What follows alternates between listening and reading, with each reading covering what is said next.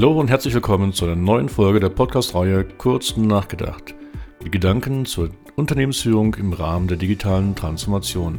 Mein Name ist Markus Disselkamp und heute reden wir über die sieben Mythen der Innovationen.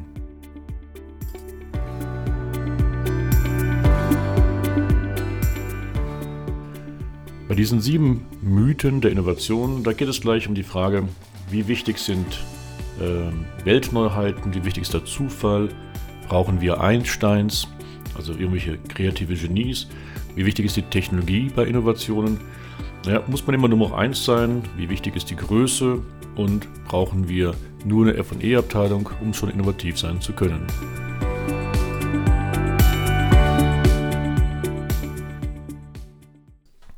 Starten wir direkt mit dem ersten Mythos der Innovation. Ich nenne diesen den Nummer 1 Mythos, manche nennen ihn aber auch den Erstbesteiger-Mythos. Es geht also um die Frage, muss ich als allererster auf dem Berg sein, der Erstbesteiger, um wirklich als Innovator gelten zu können? Und da sage ich nein, man muss nicht Nummer 1 immer sein. Nimm mal das Beispiel Apple. Apple war Anfang der 2000er Jahre nicht der Erste, der ein MP3-Abspielgerät mit dem iPod auf den Markt gebracht hatte. Das gab es bereits von anderen Anbietern, auch sogar von Sony, dem früheren ähm, großen Markentreiber des Walkmans. Aber Apple hat das Produkt MP3-Player signifikant verbessert gehabt und hat es verbunden mit dem iTunes Softwarepaket und konnte daraus eine, ein kleines Ökosystem aufbauen, der dann wirklich zum Erfolg führte. Und das ist wichtig. Wir haben nämlich drei Stoßrichtungen, wo wir innovativ sein können. Das letzte ist die Disruption. Davor kommt das neue Produkt an sich oder die neue Prozesslösung. Aber die allererste Stufe einer Innovation ist bereits die Verbesserung. Ich kann also etwas aufnehmen, was ein anderer schon als Innovation gebracht hat, aber besser gestalten, so dass wirklich die Kunden darauf anspringen.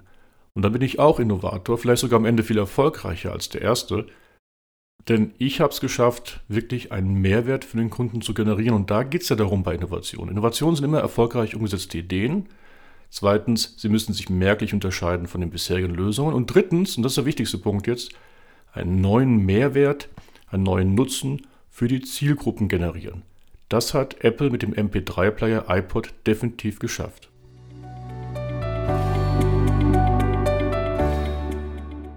Der zweite Mythos der Innovation betrifft das Thema Weltneuheiten. Und deswegen nenne ich ihn auch den Weltneuheiten-Mythos.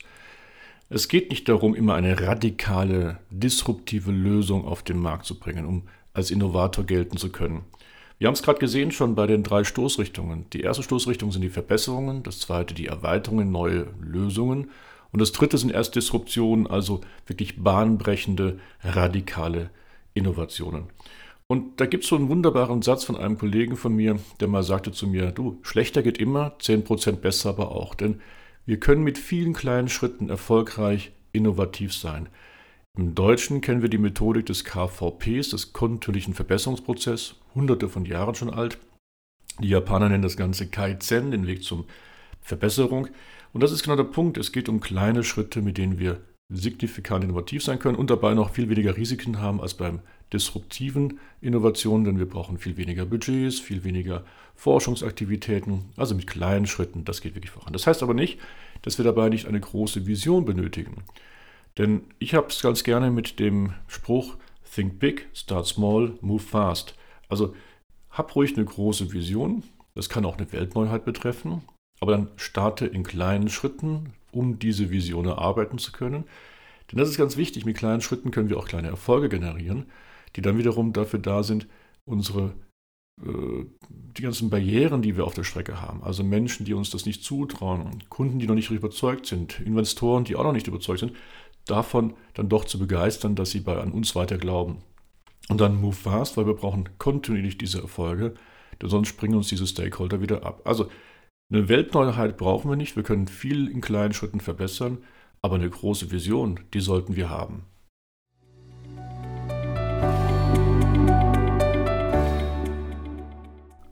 Kommen wir zum dritten Mythos der Innovation, nämlich dem Zufallsmythos. Natürlich kommen so manche Ideen zufälligerweise beim Joggen, beim Duschen oder beim Wandern. Aber dies hat weniger mit dem reinen Zufall zu tun, sondern vermehrt mit einem strukturierten Innovationsprozess, bei dem wir in einem entspannten Modus zufällig die Antworten auf jede, jene Fragen finden, für die wir schon genügend Vorarbeiten geleistet haben. Also mit anderen Worten, wir haben schon viel nachgedacht, wir haben schon viel analysiert, schon viel geprüft und, und versucht nachzuvollziehen, wo sind die konkreten Probleme bei einem Kunden, wo sind die konkreten Probleme in einem Prozess. Und dann kommen uns zufälligerweise die richtigen Antworten. Techniken wie Design Thinking, Lean Startup, ähm, Scrum, die helfen uns, dieses, diesen Prozess relativ zügig voranzutreiben, sodass wir gar nicht bei diesem Nachdenken, bei diesem Suchen irre viel Zeit verlieren, sondern es geht darum, relativ zügig mal die Kernprobleme bei einem Kunden zu verstehen, ein Kernproblem in einem vorhandenen Prozess, in einem Geschäftsmodell zu verstehen, um dann iterativ und vor allen Dingen interaktiv mit den Nutzern, mit den Kunden dann Lösungen zu erarbeiten. Und das ist dann weniger ein Zufallsprozess, sondern wirklich ein strukturierter Prozess zum Finden und erfolgreichen Umsetzen von Innovationen.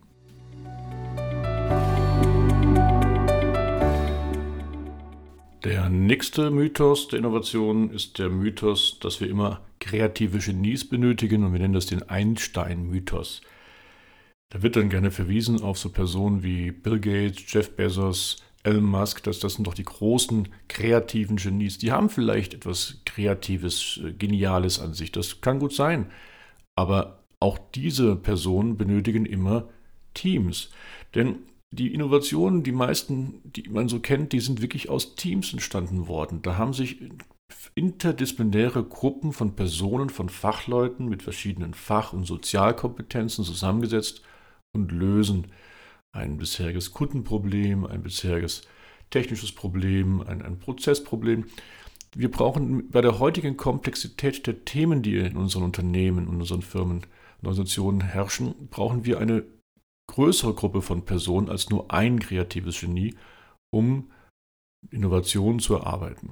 Und das ist eigentlich auch das Schöne daran, denn wir haben ganz viele Genies, kleine Genies in unseren Unternehmen. Wir müssen ihnen nur die Plattform geben, die Freiräume geben, damit sie sich dann kreativ und, und engagiert und mutig an Innovationen begeben können. Und wenn man das mit den richtigen Methoden, mit den richtigen Kulturen, mit den richtigen Freiräumen generiert, dann ist es auch absolut möglich.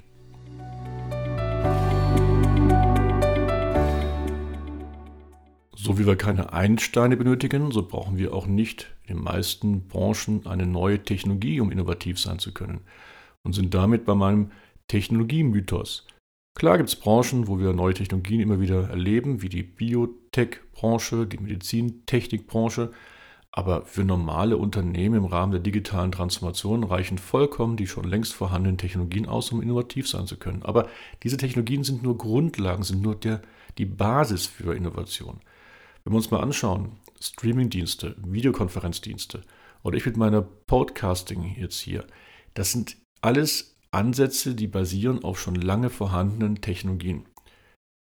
Aber was ist das Besondere? Wann kommt eine Innovation raus? Naja, da schauen wir uns nochmal die Definition, die wir gerade eben schon hatten von Innovationen an, nämlich erst dann ist eine Innovation eine Innovation, wenn sie einen Mehrwert für die Zielperson generiert. Und woher resultiert der Mehrwert basierend auf schon vorhandenen Technologien? Naja, aus dem Geschäftsmodell. Und was ist nochmal ein Geschäftsmodell? Ich hatte ja vor kurzem darüber eine eigene Folge gemacht. Geschäftsmodell ist die Art und Weise, wie ein Unternehmen Gewinne generiert. Es geht um das Nutzenversprechen, um die Leistungsarchitektur und um das Erlösmodell. Und hier liegt das Wunderbare, hier ist das Magische drin. Deswegen nannte ich es ja Zauberwort Geschäftsmodell. Denn basierend auf schon lange vorhandenen Technologien können wir dank moderner Geschäftsmodelle wirklich innovativ sein. Und das ist das Besondere.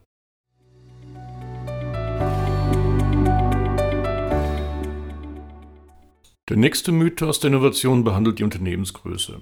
Und oft wird so assoziiert, dass man eine gewisse Größe braucht, also eine Anzahl an Menschen, an Kapital, an Marktbedeutung, um wirklich innovativ sein zu können. Und dem ist aber nicht so. Es gilt nicht das Prinzip der Masse, sondern der Klasse. Wir können in ganz kleinen Teams hoch innovativ sein. Wir müssen nur die richtigen Leute zusammenbekommen. Da spreche ich immer wieder von den Fach- und den Sozialkompetenzen.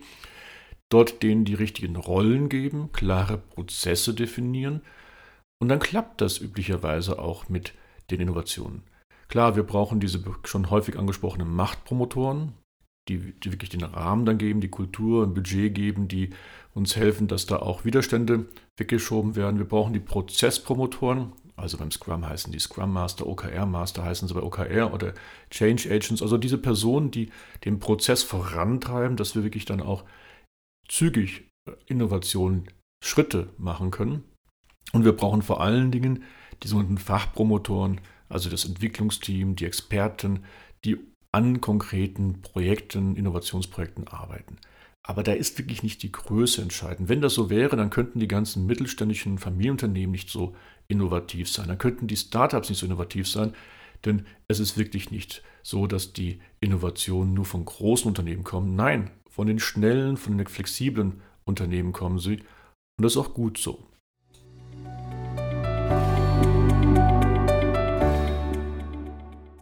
So, kommen wir jetzt zum letzten Mythos, zum siebten Mythos der Innovation, nämlich dem FE oder ich sage auch gerne CDO-Mythos.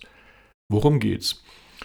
Naja, es wird oft so wiederum assoziiert, dass Innovationen nur aus dem Forschungs- und Entwicklungsabteilungen kommen, also FE, oder aus dem Bereich der Chief Digital Officer, also CDOs.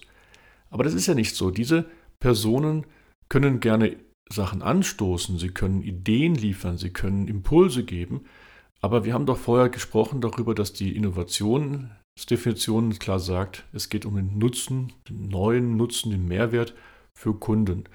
Und es geht nicht darum, dass wir nur in irgendwelchen Elfenbeintürmen Ideen haben, sondern sie müssen ja wirklich am Kunden später erfolgreich umgesetzt werden.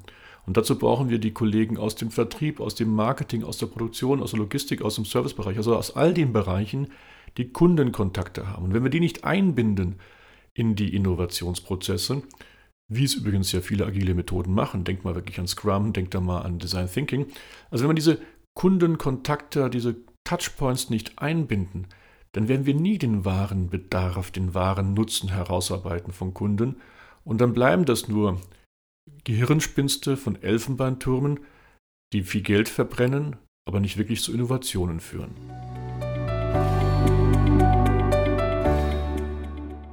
So, was nehmen wir jetzt also aus den sieben Mythen der Innovation mit?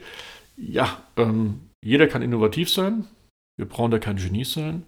Wir müssen nicht immer gleich die großen ähm, Sensationen suchen, sondern es reichen Verbesserungen und äh, kleine Schritte, um innovativ zu sein.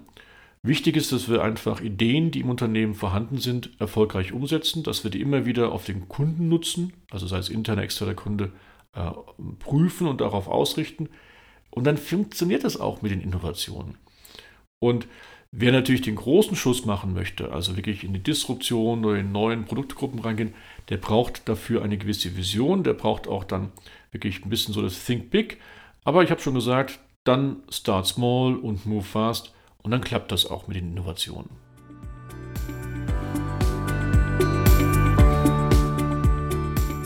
Ja, und das war sie wieder, eine neue Folge der Podcast-Reihe Kurz nachgedacht heute über die Mythen der Innovation. Ich hatte ja schon mal eine Folge über die Mythen der Agilität, heute über die Innovation. Mir ist es besonders wichtig, denn ich liebe das Thema der Innovationen. Ich brenne dafür schon seit 20 Jahren und mir tut es so in der Seele leid, dass in so vielen Unternehmen Innovationen überhaupt nicht gelebt werden. Man versteckt sich eher im Sumpf der Vergleichbarkeit und Austauschbarkeit, man benchmacht sich nur mit seinen Wettbewerbern, aber über das Neues nachdenken, mal hinterfragen, ob das alles noch sinnvoll ist, was wir machen, das fehlt mir einfach an vielen Stellen. Und Dafür habe ich auch diese Podcast-Reihe gestartet, um damit darauf aufzurufen, immer wieder zu sagen, komm, lass uns mal kreativ sein. Da geht es um Perspektiven und Paradigmenwechsel. Alles Themen, die wir noch in dieser Podcast-Reihe sicherlich ansprechen werden. Freut euch drauf. In dem Sinne, euer Markus.